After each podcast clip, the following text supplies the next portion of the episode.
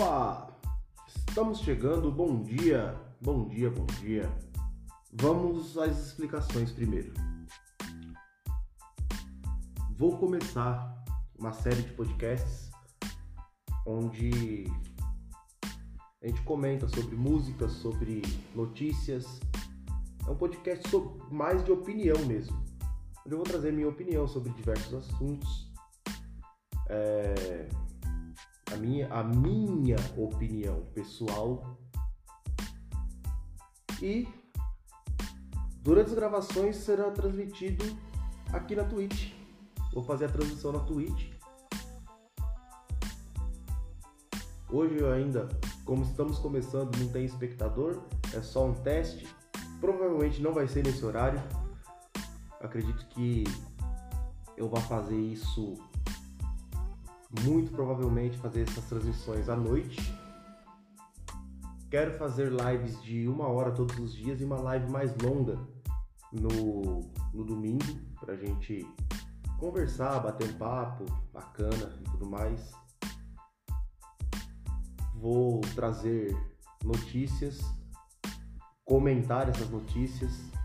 Nós vamos falar sobre diversas coisas. Segurança pública, por exemplo, notícias sobre a segurança pública, como por exemplo, hoje é dia 15 de maio, na semana passada a gente teve a Operação Jacarezinho com 25 mortos, sendo que o primeiro dos, dos mortos foi um policial. Meus sentimentos a toda a família. Tem é, a mídia totalmente corrompida, traz informação incorreta, traz informação de forma tendenciosa, né? As manchetes já começam com chacina no Rio de Janeiro, chacina no Jacarezinho, Comissão dos Direitos Humanos classifica como chacina a operação do Jacarezinho. Chacina, só um, uma inserção técnica no assunto. Chacina é quando ocorre um homicídio de mais de três pessoas, um homicídio e lá não foi um homicídio. A, a, a Polícia Militar não cometeu um homicídio. A Polícia Militar ela partiu para uma operação. Houve resistência na operação. Resistência à operação policial. Resistência armada. Eles começaram, os bandidos começaram a, a agressão, dando um disparo fatal que atingiu o soldado na cabeça, o, o policial na cabeça. A polícia apenas reagiu e, com um excelente treinamento, muita coragem e força de vontade, conseguiu subjugar eles, avançando e ganhando território, matando 24 deles e apreendendo seis fuzis, acho que 12 pistolas, uma, uma espingarda calibre 12, granada, tinha até munição de canhão. Cara, Fora a droga que foi apreendida, é, cocaína, maconha, lança-perfume, crack, tudo que é de ruim no mundo. Tudo que é de ruim no mundo. Então, não me venha falar de chacina. Chacina, a, ainda, também, inclusive, é, eu compartilhei vários posts no meu Instagram, se puder seguir lá, é agente.lima20. Lá eu mostrei, eu compartilhei alguns posts e também no meu WhatsApp falando chacina foi em Santa Catarina. Chacina foi o, o maldito lá que entrou e matou crianças na creche. Isso é chacina. Isso é um, um homicídio triplamente qualificado, bárbaro. No Rio de Janeiro não foi chacina, no Rio de Janeiro foi a China. Limpou a sociedade um pouco daquele bando de tranqueira que fica lá. São Paulo também é cheio de vagabundo. O bairro onde eu moro é cheio de vagabundo. Eu trabalho, sou vigilante patrimonial, trabalho à noite, é, trabalho com no meio de um monte de vagabundo, inclusive na equipe. Que infelizmente temos laranjas podres em todos os cestos. A sociedade nossa tá tá corrompida de uma maneira em que ninguém se comove pela morte do policial. Ninguém se comove ou praticamente ninguém, pela morte das crianças. As crianças morreram, ninguém sentiu. Houve também agora essa semana aí a, a morte do menino Gael, que a própria mãe matou. É, parece que é essa a suspeita. Não, não li a notícia a fundo, vi só alguns flashes por aí. Então não vou nem comentar sobre isso porque eu não tenho conhecimento e autoridade para falar sobre isso. Mas nossa sociedade não tá nem ligando, estão ligando pro, pros vagabundos que morreu. Ah, porque morreu mais de 20. Que se dane, que fosse 50, que fosse 100 no é, poucos dias depois, no domingo, é, eu perdi meu sobrinho, vítima da Covid. E. Porra! Aí eu até desabafei com o pessoal falando. É, eu. Nossa, cara, eu não, não tenho como falar, porque vagabundo, cara, tá aí baile funk clandestino acontecendo todos os dias. Todos os dias, segunda a segunda tem baile funk clandestino acontecendo por aí. Nas comunidades, até no centro, tudo quanto é lugar. Vagabundo gastando dinheiro roubado, dinheiro de golpe e tudo mais. Ouvindo essa porcaria que o pessoal chama de música, que é o funk. Algum funkeiro que tiver aí já saiba, eu odeio funk. Eu odeio funk. Eu sou músico, sou professor de violão e guitarra. Não sei cantar, gostaria, mas não sei cantar. Sou compositor. Inclusive comecei esse canal na Twitch aqui. É, as primeiras lives que eu fiz aqui, para quem já acompanha, sabe que era de música. E vou trazer algum, de vez em quando aí, dia que eu tiver animado, Tô pensando em comprar um violão novo agora. É, dia que eu estiver animado, vou fazer uma live tocando aí, cantando, tocando as minhas músicas, minhas composições. Mas é música, não é funk. Mas como eu tava dizendo, a vagabundagem tá aí. É vagabundo com dinheiro roubado e de golpe, gastando pra caramba. O cara com três mulheres lá, quatro mulheres na mesa ali, é, juntando ali 200, 300 pessoas dançando junto. Dançando não, né? Sacudindo o corpo como se estivesse tendo um ataque epilético, porque. E, cara, é complicado, complicadíssimo. E isso só vai me revoltando cada vez mais. E o pior é que não adianta, porque eu, eu assisti ontem um, uma entrevista do delegado da Cunha, Doutor da Cunha, que é um ícone, um delegado que não aceita o mimimi, né? Como diz o Siqueira, conversa de gato gago, mimimi. O da Cunha, negro, estudou, é, foi oficial do exército, quando saiu prestou concurso é, foi aprovado e assumiu como delegado. Hoje ele é um delegado de primeira classe, é, chefe de departamento da equipe de intervenções estratégicas, se não me engano, acho que é isso. Cara com diversas operações montou um canal no YouTube para mostrar a realidade do trabalho policial, está crescendo, é professor, é empresário. E cara, não aceita o mimimi de que, ah, preto foi. Branco tem dívida com preto. Branco não deve nada pra mim, não, caramba. Ah, tá, tô até perdendo o foco da discussão, né? Mas tudo bem. É que eu preciso falar, preciso falar certas coisas. Eu. Eu sou um cara que eu gosto de ter a minha própria opinião, eu não sigo a opinião de todos. Não sigo a opinião nem de muitos nem de poucos, eu sigo a minha. Existem várias pessoas que concordam com minha opinião, mas não quer dizer que eu sigo a opinião deles, apenas temos opiniões convergentes. Como eu estava dizendo, é, vagabundo não. Vagabundo não tá aí, cara. Tá batendo cabeça, como diz minha mãe, Vagabundo batendo cabeça e. Não pega nem gripe esses desgraçados. E o pessoal ainda vai chorar quando morre vagabundo. Ah, tem a dó, né? lugar de vagabundo é dentro da vala mesmo. A polícia trabalha pra caramba. Polícia militar faz um trabalho ostensivo, um trabalho preventivo muito bem, muito qualificado. Prende vários vagabundos. A polícia civil, que atende as ocorrências que os militares levaram, também fazem as investigações, prendem mais vagabundo ainda. Alguns juízes excelentes também dão a pena, dão a pena que merecem. Quer dizer, que merecem não, porque no Brasil não existe pena que merece.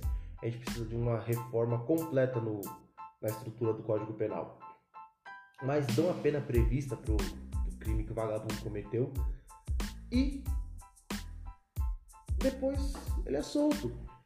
Porque o vagabundo, ladrão, ladrão rouba a pena de 4 a 10 anos se é, se é a primeira incidência do cara, e assim, foi um roubo simples, um roubo simples, né? Mas um roubo ali onde houve ameaça e tudo mais, mas que não houve um desenrolar maior, o cara vai pegar próximo do mínimo, de 4 a 5 anos aí. Se colocar 6 anos que ele pegue. Ele vai para regime fechado, ele vai ficar um ano, porque ele vai cumprir só um sexto. Depois ele já vai progredir para o semiaberto não tem vaga no semiaberto, ele progride direto como, ah, ah, infelizmente, é, infelizmente não, porque, sei lá, às vezes eu acho que tá certa essa questão, mas a justiça é indúbio pro réu, ou seja, se tem dúvida, a vantagem é do réu. Se não tem vaga no semiaberto, aí é que tá o problema. Indúbio pro, indúbio pro réu, o se ele não tem vaga no semiaberto, ele progride direto pro aberto. Ou seja, o cara mete assalto aí, rouba banco, rouba tia no posto de ônibus, rouba trabalhador. vi um caso aí, cara roubou a bolsa da mulher quando devolveu lá. É, quando a polícia pegou, o cara tava lá com a marmita, marmita suja da mulher que ela comeu no almoço, cara. Isso é ladrão, isso é vagabundo, isso é. E aí o cara comete um crime desse, assusta, traumatiza muitas pessoas por aí. E em um ano o cara tá na rua de novo, roubando de novo. Porque na, a cadeia não recupera ninguém, cara. A cadeia, a cadeia no Brasil é uma escola de, de é uma faculdade para vagabundo. A rua é a escola e a cadeia é a faculdade, porque o cara é, é o curso profissionalizante, é o Senai da vagabundagem é a cadeia. Então, cara, Aí, ontem, em Santa Catarina, Santa Catarina, se eu não me engano, é, isso mesmo. Vagabundade vai lá, conseguiu render dois dois agentes penitenciários, tomaram a cadeia e reunião, é, rebelião. Eu trabalhei de ontem, de anteontem para ontem, acabei chegando em casa por volta das duas, três da tarde, foi quando eu li essa notícia aí. E depois disso dormi, que preciso descansar também, então não, não me aprofundei mais. Preciso ler mais sobre isso daí. Mas até onde eu sei, o Bop ainda tinha acabado de chegar e estava fazendo a fazendo a como se diz tava, ia iniciar as negociações confio muito no trabalho deles, mas e como que fica a cabeça desses agentes também? A polícia penal nossa também é complicado trabalhar porque infelizmente as pessoas não têm educação financeira. Eu assisto bastante vídeos do Evandro Guedes e tal, assistia mais antes, mas continuo assistindo bastante coisa dele. Ele fala algumas coisas que é bem verdade. Quem tem educação financeira não se corrompe. Eu. Se o cara ganha. Cara tá acostumado a ganhar 2 mil por mês e consegue viver mesmo que mal com isso. Quando o cara passa a ganhar 10, ele passa a gastar 11 por mês. Cara, nós precisamos de três coisas para mudar a realidade do nosso país. Nós precisamos de uma revolução, literalmente uma revolução na Constituição, Código Penal, em toda a parte de processo de lei. Precisamos de reforma tributária, reforma é, política, reforma tributária, política, constitucional. Precisamos reescrever nossa Constituição, que é muito fraca. Precisamos reescrever o nosso Código Penal, que está totalmente defasado totalmente defasado e não vale nada. O crime no Brasil compensa. No Brasil hoje só não é criminoso, só não comete delito quem tem uma formação moral de excelente para cima. Porque é de excelente a perfeita, porque qualquer pequena tentação você pode cair no, no cometimento de um crime e vai compensar, porque caso de homicídio, 92% dos homicídios que acontecem no país nem chegam a ser investigados. E quando são, um oitavo disso é, é que chega até a condenação efetiva, onde vai encontrar o cara, prender e ele cumprir a pena. O cara cumpre, cara. Dois anos fechados, no máximo, às vezes. Progride pro semiaberto, como eu acabei de dizer. Progride pro semiaberto, não tem vaga, vai pro aberto. Chega na rua, ele vai. Quando ele tá na cadeia, ele tá amontoado com um monte de vagabundo. Pior do que ele ainda. Que vai ensinar mais tecnologia do crime, mais modos operantes diferentes e vai fazer Puta, cara. Foda. O cara sai na rua. Quando ele, ele entrou por um crime passional às vezes. Entrou porque, sei lá, brigou num bar e deu uma facada no cara. Perdeu o controle e deu uma facada no cara. Cumpriu de 1 um a 3 anos no máximo aí, porque é o primário. Não é crime hediondo, porque. Não sei porquê. Quando ele chega na rua, ele aí ele vai aprender que ele, aí ele não tem trabalho, tem um passado criminal, uma ficha criminal tem, é, é já comprometida, não vai arrumar um emprego bacana, se arrumar algum, e, mas ele precisa de dinheiro, precisa comer, precisa se vestir, precisa morar, aí ele vai vender droga. Aí ele vai entrar de vaporzinho, depois vai para vendedor, vai para gerente, vai pro mundo da droga. Ou vai roubar. Começa no pequeno furto, depois passa para um furto qualificado, depois junta com mais alguns, monta uma quadrilha e começa a roubar condomínio. O assalto a condomínios de luxo vem crescendo de forma descontrolada no Brasil. Aqui em São Paulo, eu logo logo vai precisar ter segurança armado em todo condomínio, seja nos condomínios residenciais, nos condomínios prediais, vai precisar. Então você que é vigilante, você que é vigilante patrimonial como eu, você que é que pretende entrar na área, faça o seu curso, tenha conhecimento, porque conhecimento é poder. Não caia na tentação da corrupção.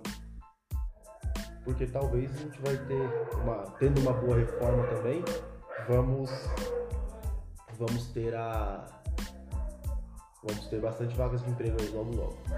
Porque infelizmente a polícia não dá conta de, de a polícia não dá conta de fazer cumprir a lei em todos os locais. A polícia não é onipresente, infelizmente. Pro pessoal desarmamentista aí, cara, eu eu acho que seria bacana se ninguém tivesse arma. Talvez só com uma condição. Se dentro, se no portão de cada casa tivesse um policial, se em cada esquina tivesse um policial, para que o vagabundo não pulasse o muro da sua casa e não fosse abusar da sua esposa, da sua filha, de você que está assistindo aí, está ouvindo no podcast, ou que está assistindo na live, ou que está assistindo isso aqui no, no YouTube, se isso virar um corte.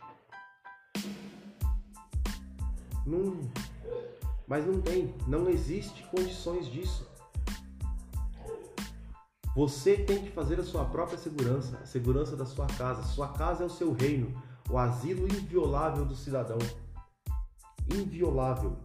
A minha casa é meu asilo inviolável. E se alguém tentar violar, ele vai tomar chumbo. Entendeu? Porque um trabalhador não vai entrar, não vai pular no meu quintal.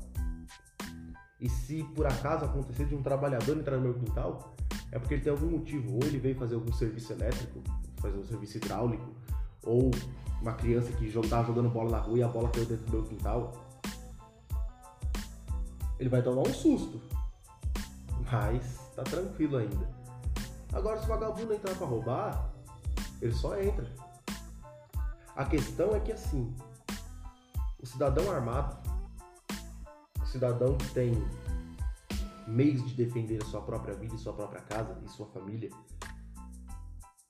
tem que ser o seguinte: não é que a minha casa é inviolável no, no sentido de que ninguém vai entrar. Pode entrar. Mas não garanto que vai sair. Se sair, vai ser num saco. Essa é a primeira reforma. Como eu disse, é a reforma legal. Reforma jurídica, política, constitucional. Essa é a primeira reforma. A segunda reforma é uma reforma no ensino, uma revolução no ensino. Porque a maioria dos desarmamentistas dizem que o Brasil não precisa de arma, que o Brasil precisa de livro. Quando o vagabundo entrar na sua casa, joga um livro nele. Mas qual é a questão? Sim, precisa de educação, sim. Mas eu até fiz um, uma correlação esses dias num grupo que eu tenho com o pessoal da GCM da região aqui, onde eu falei o seguinte: o Brasil é um, vamos encarar o Brasil como uma pessoa, nossa sociedade. Nossa, nossa sociedade é o organismo e o crime é a doença. O crime é um câncer. O, nossa sociedade está doente, nosso organismo está passando mal nós, como médicos, né, vamos dar um diagnóstico e um, um tratamento. Você precisa de um tratamento forte, pesado e extremamente agressivo para combater o câncer, para matar o câncer, que é o crime. E você precisa de um tratamento paliativo contra os efeitos colaterais. Não adianta você dobrar ou triplicar o número de policiais, multiplicar por 10 o, o investimento na, na segurança pública, se você não vai ter onde colocar esse, esse vagabundo. Então, o outro argumento que o pessoal fala é não precisamos, a gente não precisa construir cadeia, precisa construir escola. Precisamos construir escolas e cadeias para colocar esse bando de vagabundo lá dentro. Precisamos fazer cadeia escola, onde os menores infratores vão para tentar ainda salvar o futuro, para se ressocializar. Porque o que eu vejo é uma sementinha do mal e a Fundação Casa, a antiga FEBEM, é a estufa onde vai só fazer a, a sementinha crescer firme e forte no mundo da maldade. Então precisamos sim de uma reforma no ensino. E essa reforma tem que ser completa porque nós precisamos de desenvolver um conhecimento maior, porque o ser humano, principalmente o jovem, é burro, é burro. Nós precisamos desenvolver uma inteligência financeira. Tem que ter educação financeira nas escolas, porque hoje vamos falar de uma classe média baixa e classe pobre, classe C, D e E. O cara faz 18 anos, com 18 anos e 3 meses, o nome dele tá no SPC. Com 19 anos, ele já tá, ele já tá devendo muito dinheiro. Não vou nem falar uma questão de valor porque vai variar muito entre classes. Mas tá devendo muito dinheiro, porque com 18 anos, nome limpo, CPF zero, o cara tá. O cara tá. já tá pegando uma motinha financiada, não paga, fica rodando com ela sem pagar, já dá busca e apreensão, aí ele já começa a fugir da polícia, e aí ele já cometeu um crime. Ou seja, as vítimas da sociedade que o pessoal fala, às vezes em pequenos pontos tem algum sentido. Mas, cara, não me venha com essa pra cima de mim, cara. Uma vítima da sociedade é um é um bandido que pobre foi dado para ele uma falsa oportunidade de comprar uma moto, mas não foi explicado para ele que ele tem que pagar. Ele não tem inteligência suficiente para calcular isso, para compreender isso. Não tem discernimento e nem educação financeira. E ele compra, não paga, o banco manda tomar, ele foge da polícia, ele atropela uma pessoa e mata. Resultado: assassino criado pela sociedade. Esse é uma vítima da sociedade. Mas 50% só. Porque já aconteceu comigo de, por exemplo, não lembro qual o motivo na época, se me faltou dinheiro para pagar o documento, se eu esqueci de pagar o documento, mas quando eu percebi eu tava com o documento atrasado e precisava trabalhar com a moto.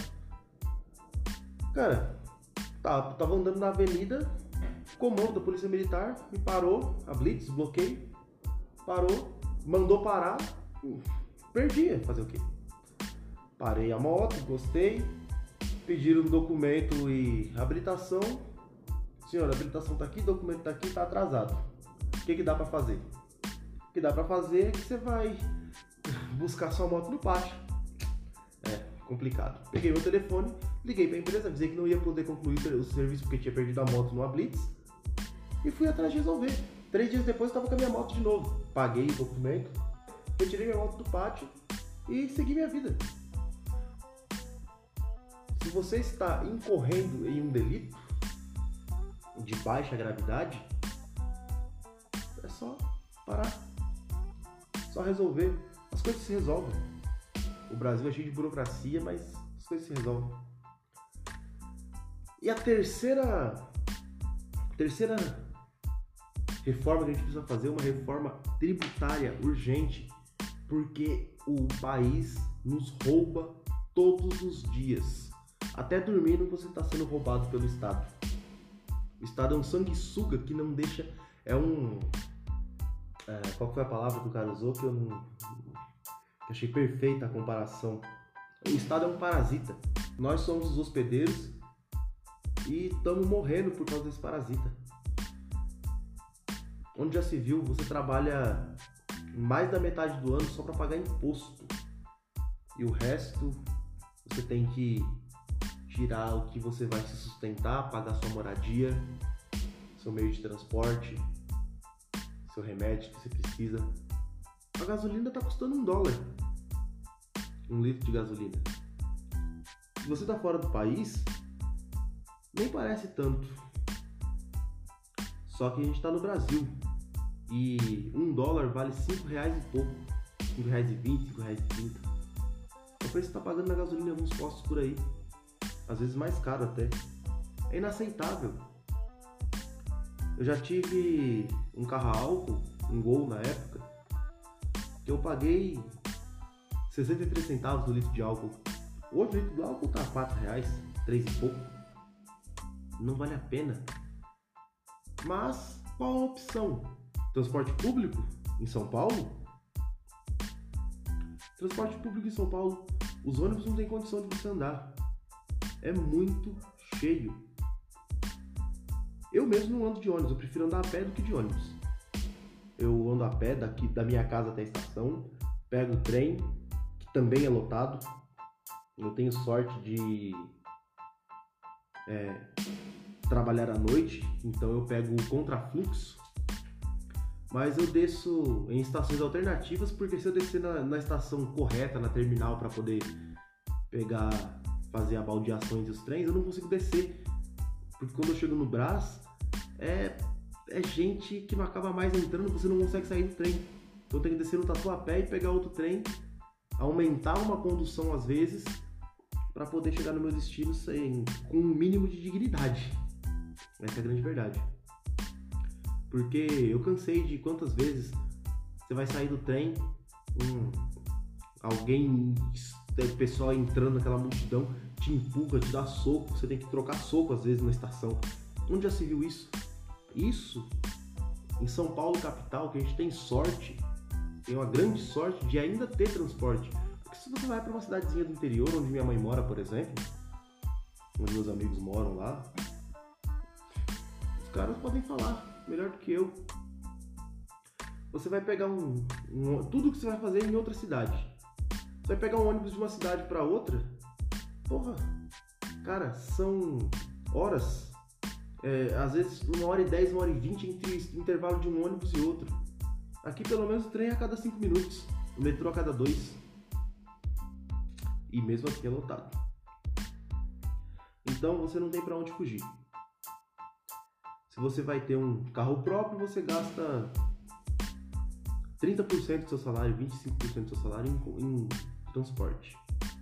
Se você vai andar de, trans, de transporte público, você gasta 30%, 25% do seu dia, do seu tempo no translado de casa para trabalho, de trabalho para casa.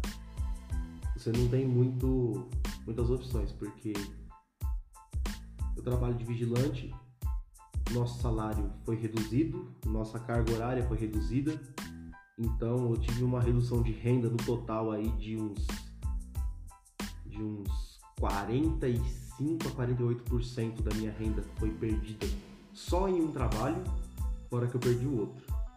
Então, vou dizer que minha renda hoje minha renda é um quarto do que eu tinha há um ano atrás.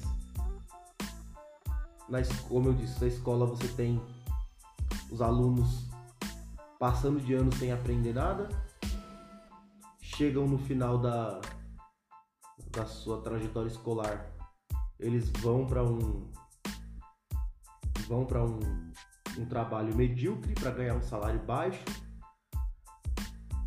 E é assim que, que vai vivendo. Esses são os bons ainda, porque os ruins já abandonam a escola, já vão vendo e ouvindo as histórias, os exemplos que o funk traz, os funkeiros aí ostentando. Aí ele fala: se hoje eu tenho, eu quero dividir, ostentar para a esperança levar. Porra, meu. Tava bom até agora. Ostentar para a esperança levar. Que esperança?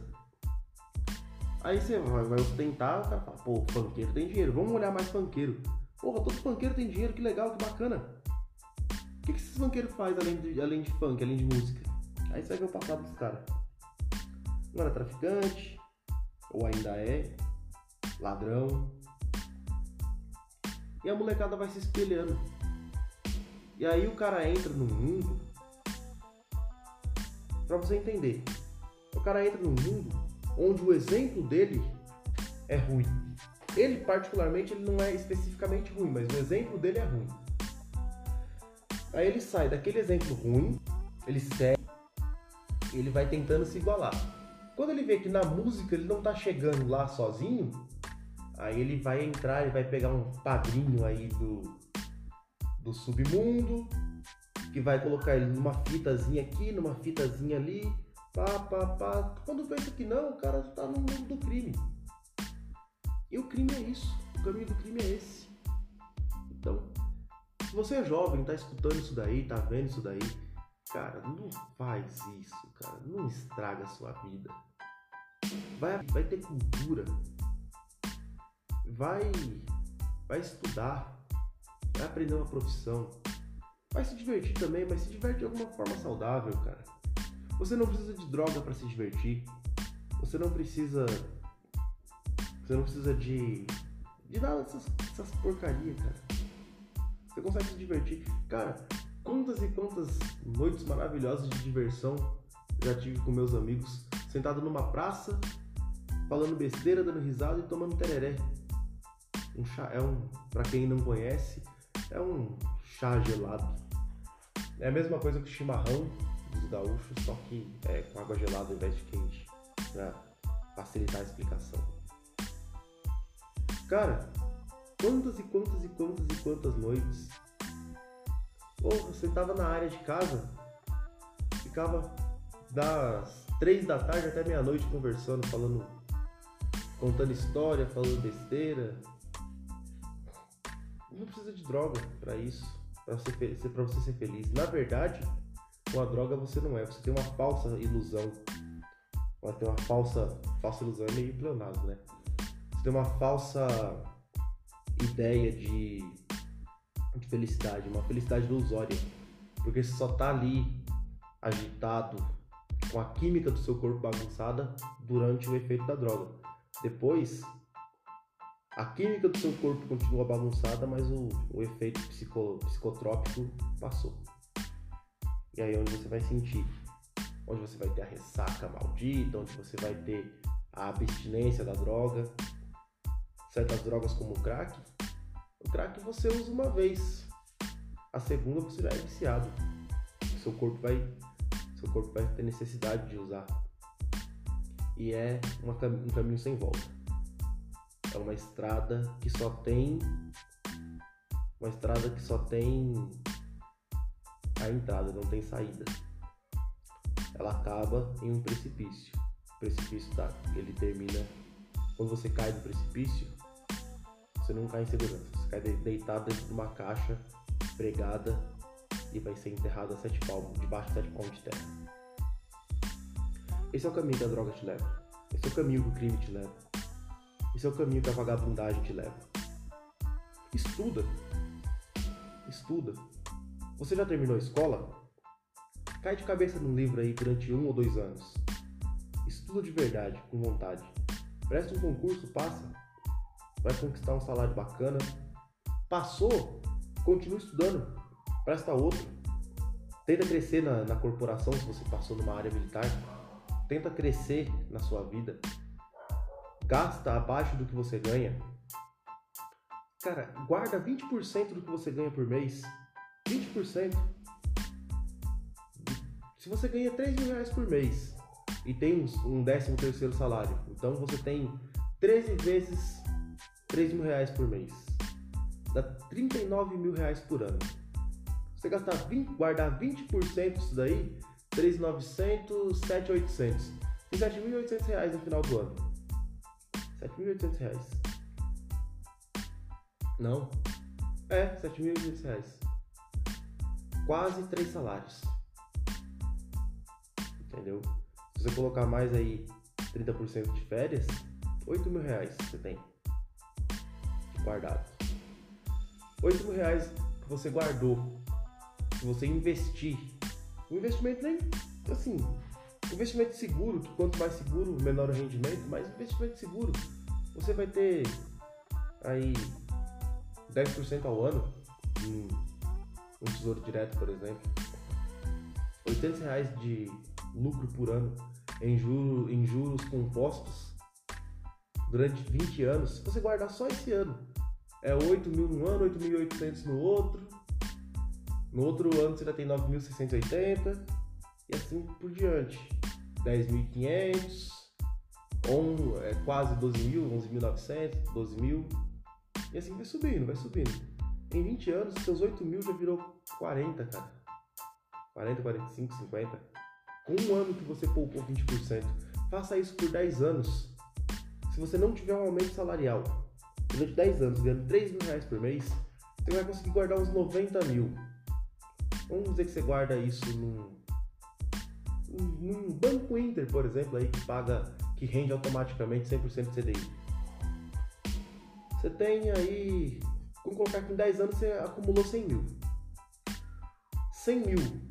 A 10 por, você investe esses 100 mil para 10 anos, por 10 anos, deixa 10 anos acumulado para no investimento de tesouro direto? Cara, segundo ano você já vai ter 110, depois 121, 133 e assim por diante. Você vai ter. Você vai multiplicar, você vai quase dobrar o seu. Você vai quase dobrar o seu patrimônio. Só sem fazer nada, sem injetar mais. Você vai ter que trabalhar durante 30 anos. Não guarda nem 20, guarda 10% durante 30 anos. Você vai ver como que você vai se aposentar. Mas esse é um pensamento bem americano. O brasileiro, ele ganha 3 mil, ele gasta os 3 mil e mais 900 ali no cartão de crédito. No outro mês ele já não tem 3 mil para gastar, ele só tem 2.100. Só que ele gasta os 2.100, paga a fatura e usa mais 900 para comprar o que faltou e já não tem mais. Já vai faltar, vai faltar alguma coisa e ele ainda vai estar tá devendo. No outro mês a mesma coisa, a mesma coisa. Até que ele precisa comprar coisas para dentro de casa, ele vai gastar o máximo do limite que ele tem. Quando chegar no outro mês ele não tem como pagar, ele vai pagar o mínimo, vai parcelar o resto com juros totalmente abusivos de 40% aí. E aí vira uma bola de neve e o cara nunca mais sai da dívida. Alguns que, assim, os menos piores, quando são mandados embora do trabalho, pegam um fundo de garantia, o acerto, que o pessoal fala aí e tudo mais. Aí ele quita a dívida, fica zerado, não aproveitou nada da vida e vai recomeçar do zero. Eu passei por isso. Então, vamos estudar, vamos ter Vamos gastar uma horinha por dia para desenvolver a sua cultura, desenvolver o seu intelecto, desenvolver a sua educação financeira, educação emocional. Eu vou tentar ajudar.